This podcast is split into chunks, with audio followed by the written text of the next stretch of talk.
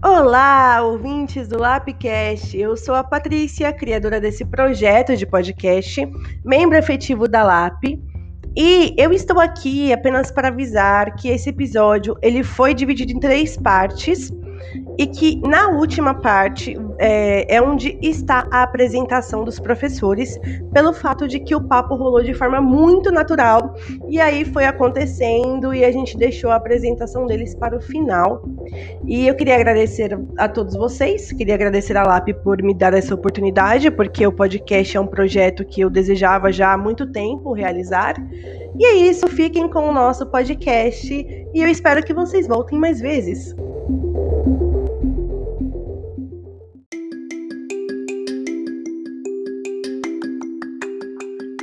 Ouvintes, amantes e curiosos da psicanálise. Meu nome é Patrícia, tenho 23 anos, sou estudante aprendiz de psicanálise, faço um curso teórico no IBPC, estou no quinto semestre de psicologia, sou membro da diretoria de pesquisa e extensão da LAP e também fundadora desse projeto que é o podcast.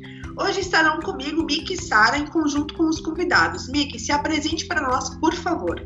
Boa tarde a todos, eu sou Miquela, né? eu tenho 40 anos, sou formada em tecnologia musical e tenho pós-graduação em antropologia. Também frequento o curso de, eh, de psicologia, estou no quarto semestre e faço parte também da Liga Acadêmica de Psicanálise e Psicopatologia.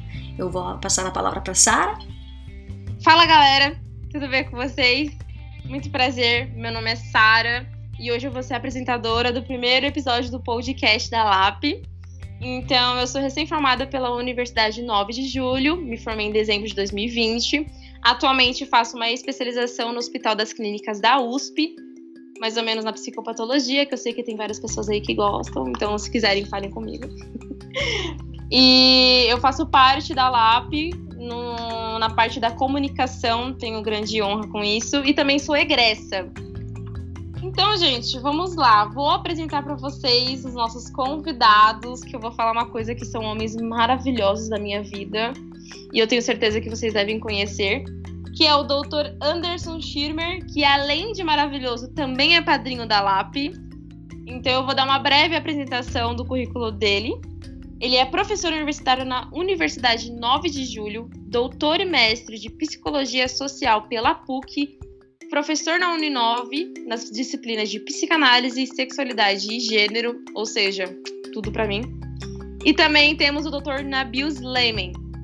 Ele tem experiência na área de psicologia e educação, com ênfase em psicologia do ensino e da, e da aprendizagem, e mestrado em psicologia escolar e do desenvolvimento humano pela USP.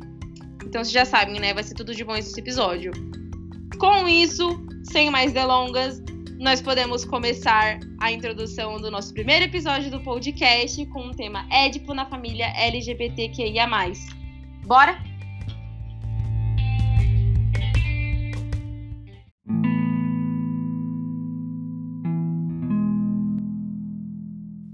Eu fiz uma pesquisa, lembra que eu falei um pouco das, das que tive uma ideia que é uma coisa que eu já vinha vendo, né, assim, algumas matérias de jornal e tal, que é o seguinte: é, só saiu alguma matéria sobre adoção de casal gays ou sobre alguém que decidiu fazer uma produção independente, né?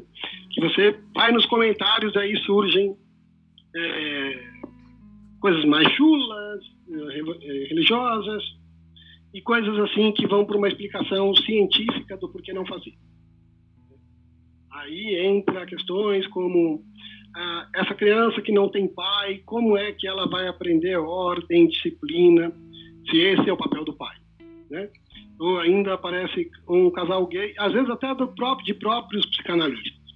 Então eu fui atrás exatamente de, um, uma matéria que está no site da UOL, vou até colocar aqui se vocês quiserem ver, está no site da UOL, naquele diverso, né? então já está dentro de uma parte do site que é um segmento para discutir diversidade sexual está no UOL, não está assim, não é o programa do Ratinho, né?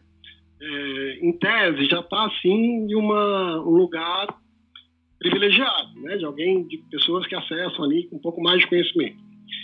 Então, eu, eu fui procurar exatamente aí, porque eu já imaginava que aí deveria ter coisas mais sofisticadas da crítica. É, não, não, não, no Ratinho, isso é coisa do demônio, pronto, acabou. Não ia ter uma coisa assim. Ia ter uma, um discurso mais sofisticado. E de fato tem. Então eu fui pegar, eu fui pegar lá alguns comentários para que eu acho que a gente podia abrir com esses comentários. Um pouco com a matéria, está aí no chat também, coloquei. Uhum. Um pouco com a matéria e os comentários que vão saindo daí. E a partir daí, eu coloquei então naquele, você conhece bem, Nabil, naquele, naquele slide da, da tão uh, uh, como é que é o, o, procurador lá da Lava Jato, da Lava Jato? Ah, do Deltan. Do Deltan Dallagnol. O Deltan Dallagnol, eu fui então, eu fiz um slide daquele modelo Deltan Dallagnol e aí coloquei Édipo gay na, no, no centro, né? E fui colocando a partir dali alguns, alguns aspectos para a gente discutir aqui. É por isso que você vai dormir uma da manhã. Querido, isso aqui é um podcast.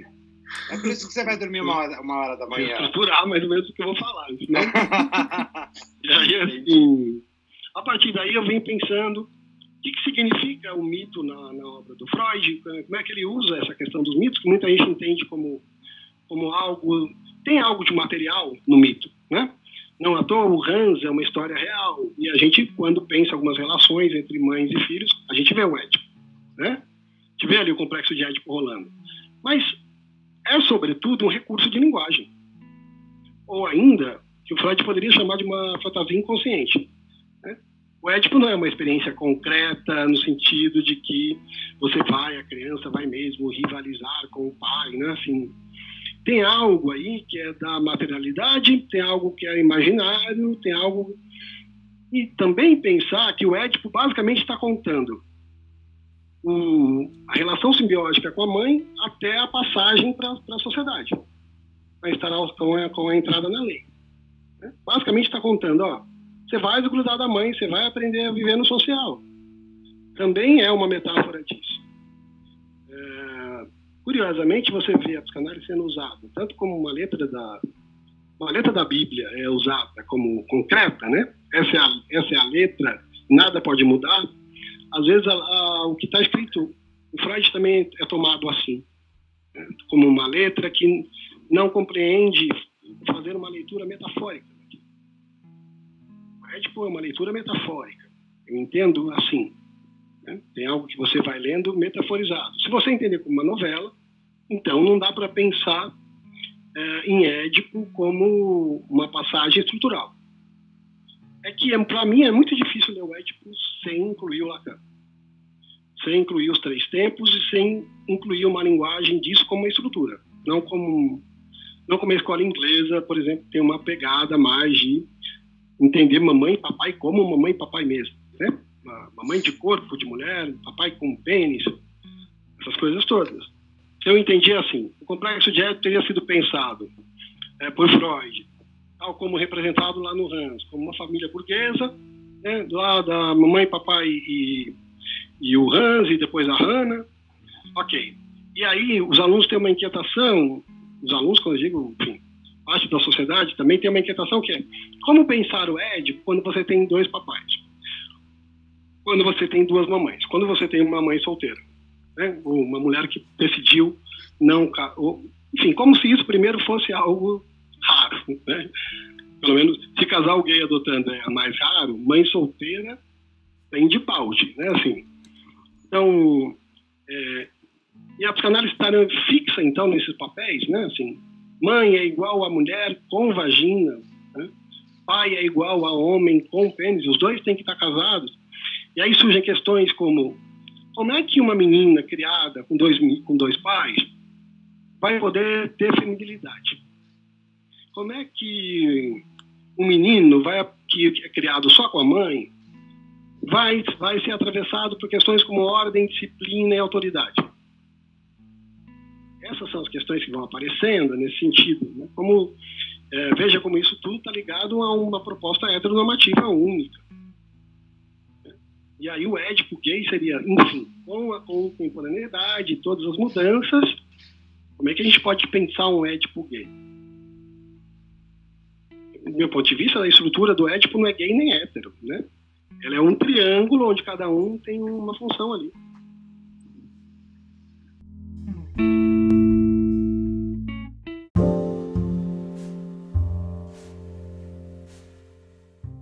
É, mas olha, pegando um pouco o que o professor Anderson acabou de dizer, e, e, o conhecimento do Anderson realmente é maior do que o meu. Eu não manjo de Lacan. Mas é ainda, não manjo de Lacan. Não sei se eu quero manjar também, viu? Porque eu tô. Mantenha-se longe. Hã? Mantenha-se longe. É, não, nesse exato momento a escola inglesa é muito interessante, tem sido muito interessante para mim. A minha formação, por enquanto, tem sido na escola inglesa e depois, quem sabe, né, Anderson? Manjando bastante. Esse ano, inclusive, um, a, no, no SEDS, o segundo ano, é todo sobre o complexo de Édipo. Então é uma coisa bem interessante que eu estou estudando isso nesse exato momento.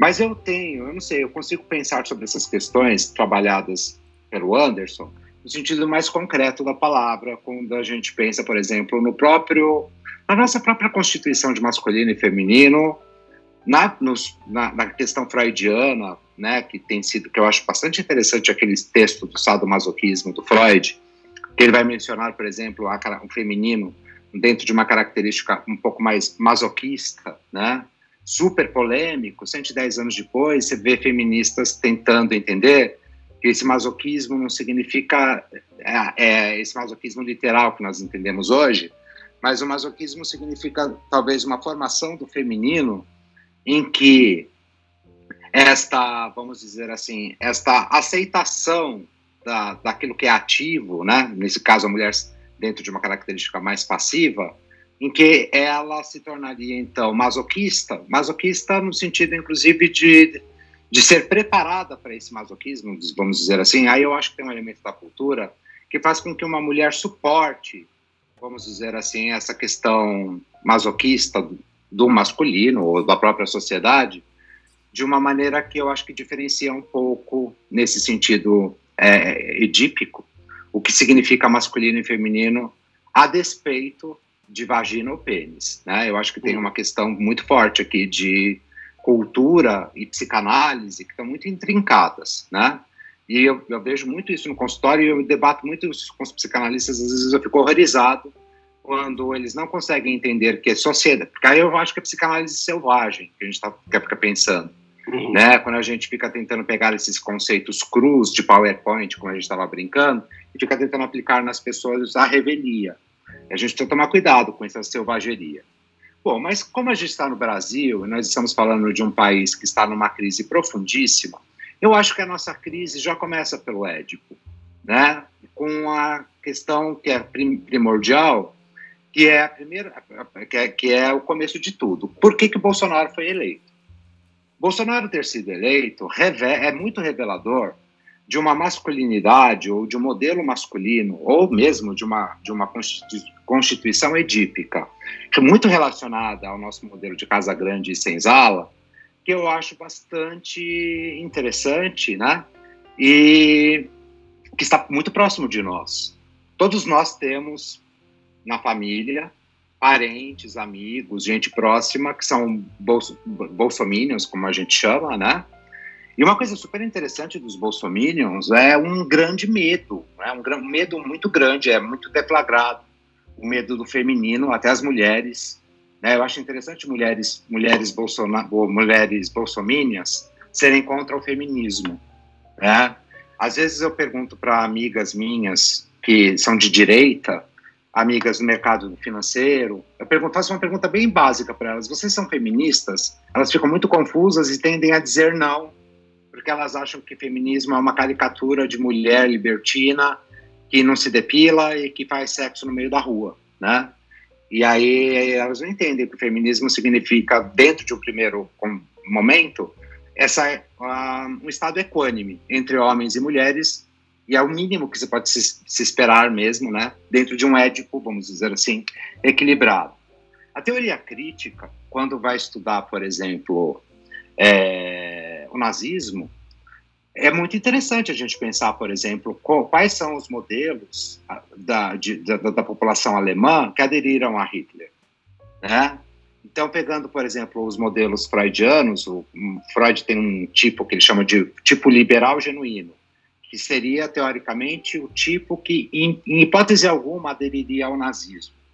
Os liberais genuínos, eles têm uma, uma condição, uma condição na família que, são, que, que é muito interessante na, na pesquisa que o Adorno fez sobre a personalidade autoritária. Quando ele entrevista as famílias das pessoas que seriam incapazes de aderir ao fascismo ou ao nazismo, existe um modelo em comum nessas pessoas. A grande maioria vem de modelos familiares, nisso que eu acabei de dizer agora, mais equânimes, em que a força do pai e a força da mãe são equivalentes ou são similares, em que o modelo de mãe não é tido como oprimido. Então, o sujeito tende a ser emancipado quando ele entende a mãe tão forte quanto o pai. E o modelo de força da mãe é um modelo socialmente estabelecido também. A mãe é tida forte, inclusive socialmente falando. Então, em termos de renda, em termos de profissão, em termos de importância na casa, em termos de organização social, essa criança, né, esse adulto, ele tem uma lembrança na infância de uma mãe e de um pai bastante é, equilibrados em termos de poder. Quando pegamos modelos autoritários e violentos, e eu acho que isso está muito associado, por exemplo, quando a gente pensa no Brasil, violência doméstica, é, a questão do feminicídio, questões relacionadas a, a, Quando a gente fala de violência doméstica, estamos falando de violência divisão contra a mulher. Divisão Ah. do trabalho, divisão, do tra- divisão do trabalho doméstico, Divisão do trabalho doméstico, etc. divisão do cuidados com as crianças. Isso. Eu acho que a gente está falando muito de um estado de vi- violento mesmo, em que esse, o feminino não só é oprimido, como ele deve ser, como, como, como o sujeito acaba tendo uma espécie de medo do feminino, né? O feminino é ameaçador, o feminino não é confiável.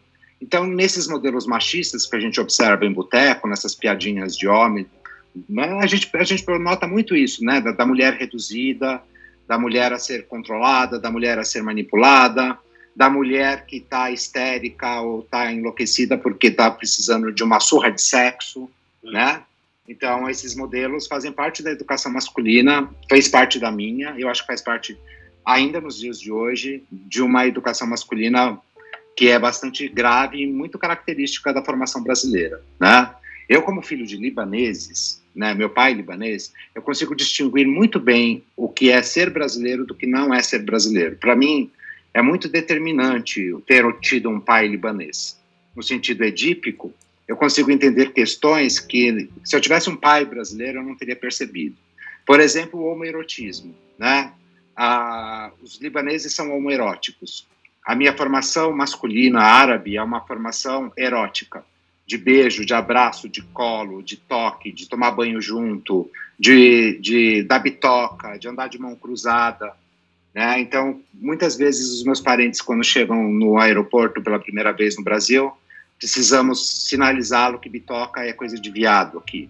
Né? Não pode dar bitoquinha, não pode ter uma efusão afetiva muito grande, porque nós somos embotados. Né? Eu tive essa criação. E eu realmente acho muito chocante, por exemplo, a manifestação homoerótica não ser culturalmente tão aceita num país tão machista e tão violento quanto o nosso, é, e ao mesmo tempo misógino também, né? Bom, voltando ao Bolsonaro, eu, e pegando essa relação com a teoria crítica, eu acho que o Bolsonaro ele é, ele é, muito revelador mesmo de um modelo familiar que é muito familiar a nós, mesmo que não seja na nossa família direta, está relacionado à nossa família indireta, de um pai opressor, duro, violento, às vezes ausente, às vezes ineficiente e, e abusador, né, moralmente ou até sexualmente falando. No caso do, do, Bolsonaro, as duas coisas são muito confusas. Eu acho que ele, é, ele inclusive, é um apologista do abuso físico, do abuso sexual, né? Uh, e eu acho que as pessoas se identificam e riem e assistem ele na, assistiam ele na Luciana Gimenez e achavam aquilo tudo engraçado. Né? Então, eu não acho, eu não acho que seja pouca coisa que ele tenha se conectado com as pessoas do jeito que ele se conectou e que mesmo com todos os absurdos que nós estamos vivendo, ele ainda possua um terço de aceitação ou de idolatria dessas pessoas, né? E que eu tenho certeza absoluta, eu vejo isso, as pessoas têm um modelo de identificação com ele que está muito próximo, está tá aqui dentro de casa, né? Então, Eu sempre converso com os meus amigos, assim, quando eu tô bêbado. Eu, eu, eu, falei, eu, eu falei, o mundo, acho que questão, uma das questões, eu acho que o psicanalista precisa pensar no quanto a formação masculina no Brasil é dramática, né? Independentemente da orientação sexual. É a, é a formação do que é ser masculino. O então, que é. Ah? Mas eu acho que você já está fazendo uma convocação aí para é. psicanalistas olharem para a questão de gênero. Uhum. Coisa que a psicanálise se recusou durante muito tempo. É, então, hoje, quando tem uma provocação, tipo, vamos pensar o Édipo, enfim, o que, que é isso? Porque eu acho que o Freud, ele sai desse modelo que você está falando, que não era muito diferente para o Freud, tudo bem que eu estou falando 1800, né, e 1895. Lá no Freud tem um homem ativo, né, então, o homem está no lugar do ativo, ativo no sentido desse que, que, que, vai em cima, que busca do caçador. A mulher é passiva, né? Sim. O homem tem o futuro, ele está escutando das histéricas que há uma inconformação delas com o futuro que, que eles reservam, e olha que isso, a Simone Beauvoir nem está nem para chegar, né? Está longe ainda de acontecer, mas ele já está escutando isso delas. E com o tempo, quando você está falando de, de que você enxerga lá na frente, nos textos sobre o fetichismo, sobre o masoquismo, quando ele vai falar desse masoquismo feminino, de quem que ele fala que é os principais, os principais adeptos, onde ele enxerga esse masoquismo feminino? Nos homens, nas uhum. fantasias sexuais dos homens. Ali você já percebe que ele começa sendo um homem da sua época, mas que a sua clínica faz ele desconectar sexo biológico de atitude passiva, masculina, uma outra maneira de pensar masculino e feminino. Uhum. Porque tem uma coisa, quando a gente pega o Hans, se a gente vai pegar o Hans para pensar modelo de Édipo, o Hans é de 1905. Né? E, de fato, o Hans, é, ele dá uma ideia, primeiro, de que a sexualidade ela é um desenvolvimento com um final único. Se tudo acontecer bem e feliz, o Hans será hétero. Se alguma coisa desviar, né? se alguma coisa der errado aí dependendo das opções que ele fizer, é, há quase uma certa comemoração do, do Freud ali, do Hans ter encontrado o Hans mais, ter, mais tarde e ter, preferido, ter percebido que ele era um menino saudável, que ele era um rapaz agora saudável, heterossexual, está escrito lá no final, né? Hans é um menino saudável, heterossexual. Então, serve para ele escrever os três ensaios ali, ele já tinha os três ensaios, para ele continuar escrevendo os três ensaios, mas tem ali alguma coisa que ainda é. E a gente não pode cobrar o Freud de se dizer heteronormativo quando esse era a única possibilidade de modelo. Né? Assim, existia outra coisa para se pensar. É, o, que, o que eu vejo é, quando agora a gente questiona essas coisas, questiona exatamente o que você está fazendo. Como é que se forma a masculinidade? Que peso ela tem no complexo de Édipo do sujeito? Como é que, que mulher tínhamos lá em 1900 que mulher tem? Vamos ter um perfil já lá em, mil, em 1930, né? em 1930, quando Freud está escrevendo sobre ah, o futuro do ah, mal-estar na civilização, quando Adorno vai escrever depois da guerra, já é outra mulher. Hoje, ou seja, ali já temos outra mulher. E hoje, o Brasil, por mais que ainda tenha assim, essa, essa carga forte, nós temos desde os anos 80 as mulheres entrando no mercado de trabalho. Né? faz sentido ainda falar de uma mulher responsável pelo cuidado, totalmente responsável pelo cuidado da casa, como modelo de, de afeto e cuidado feminino, e um homem que ainda é modelo de ordem, prudência, organização e, pro, e provedor, não faz mais sentido. Cada vez mais a gente está numa, divisão de tarefas honesta, de fato pelo menos é esse o caminho que a gente quer trilhar. Né? Eu vejo as alunas e alunos, quando eu estou dando é, sexualidade de gênero, é, eu vejo alunas, principalmente as mulheres, chegam ali num verdadeiro dilema. Professor, agora que eu sei de tudo isso, eu não consigo levar minha relação mais do jeito que eu estava levando. Quantas já vieram me procurar depois e falaram, professor, eu, tô, é, eu percebi que eu estou num casamento onde eu sou, eu estou nesse lugar. Além de trabalhar, eu estou nesse lugar de, de levar o, o, ônus, o, o da coisa. Né? Então, essas provocações já são provocações de gênero. Né? Ainda que elas convivam, e você está mostrando muito claro isso, Bolsonaro talvez seja o maior representante disso, que elas convivam com um aspecto extremamente ainda fascista e conservador. Quando eu falava da matéria lá do, da adoção, um dos comentários, alguns comentários, vou ler alguns comentários. Então, a matéria fala da adoção de um casal de um casal gay adotando um bebê prematuro que ninguém queria, enfim, sempre umas histórias assim do tipo, bom, tá vendo como os gays é, podem adotar porque eles ficam com eles ficam com aqueles que ninguém quer, né? As matérias geralmente vão por aí. Mas essa é uma outra questão. Aí, aí vem um comentário embaixo das pessoas, né?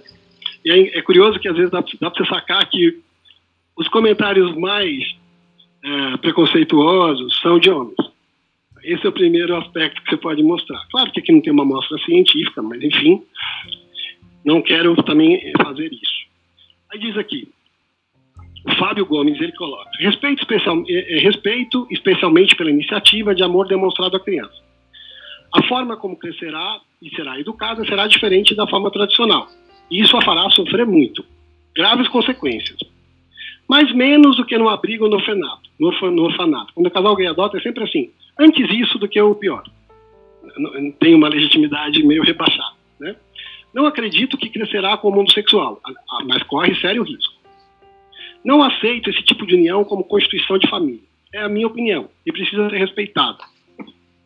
Se os movimentos criam outras narrativas, problemas deles. Só aceitarei quando um deles engravidar por causas naturais.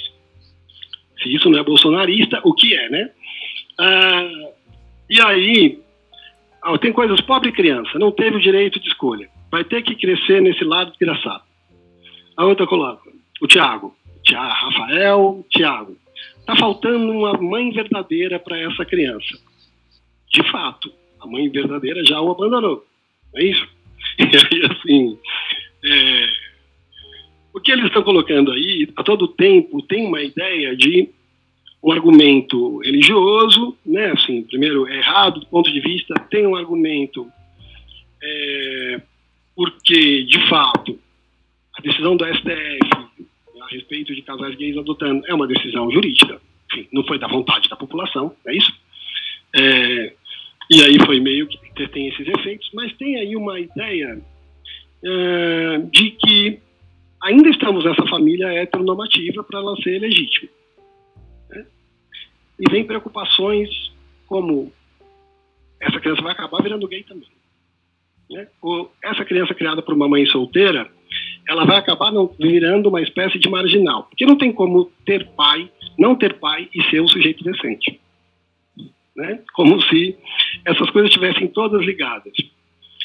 A gente tem que pensar que boa parte desse repertório foi criada também pela psicanálise. Quando Freud escreve lá nos três ensaios, tem uma parte muito subversiva, quando ele diz que a pulsão, por exemplo, não está ligada a um objeto. Tem uma parte subversiva aí.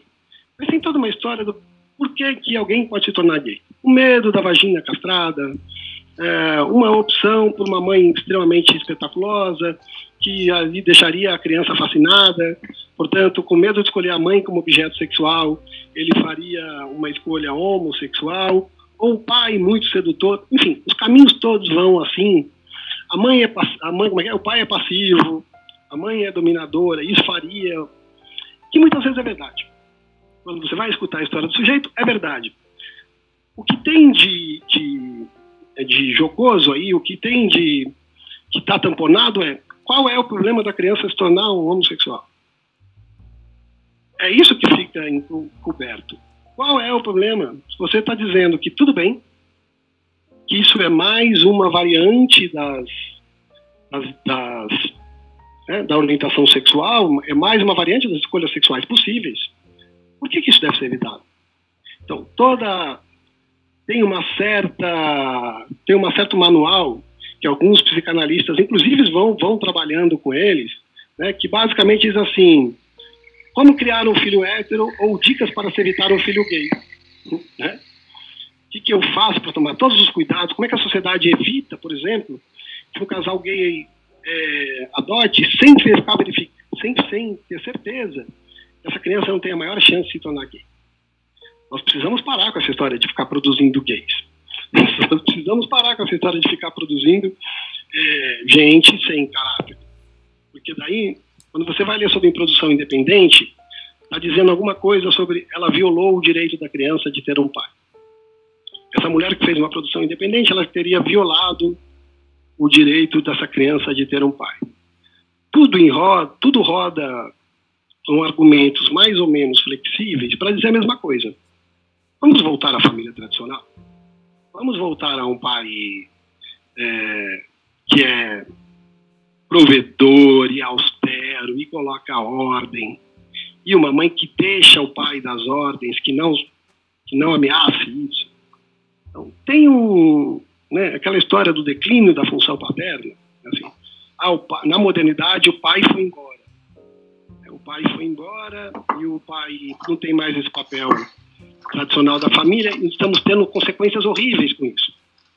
Estamos tendo mais drogaditos, estamos tendo mais marginais, porque acabou aquele modelo de família que podia se confiar. Primeiro, há uma mentira muito grande aí, não é? Essa família nunca foi assim tão certinha, né? E, e outra coisa é, é, ignorar que existe uma contemporaneidade, que existem novas exigências nessas, nessa contemporaneidade, e só não se ignora mais por conta dos movimentos sociais. Foram as feministas a, pro, a provocar a psicanálise. Foram o movimento gay a provocar a psicanálise. E hoje é um movimento de gênero, a teoria queer que vem, vem provocando a psicanálise cada vez mais. Né? É ela que vem indagando. E aí? Qual é a resposta que vocês têm para isso? Como é que vocês explicam isso agora? É, é esse empate, esse, debate que nem sempre é muito harmonioso, é que vem produzindo efeitos aí na psicanálise. Ponto de vista da política, mas também da teorização. É, é, quando você falou do Bolsonaro, ele é exatamente essa, essa clemência por voltar ao outro tempo. Né?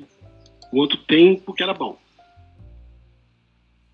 Não é isso o clamor pela ditadura?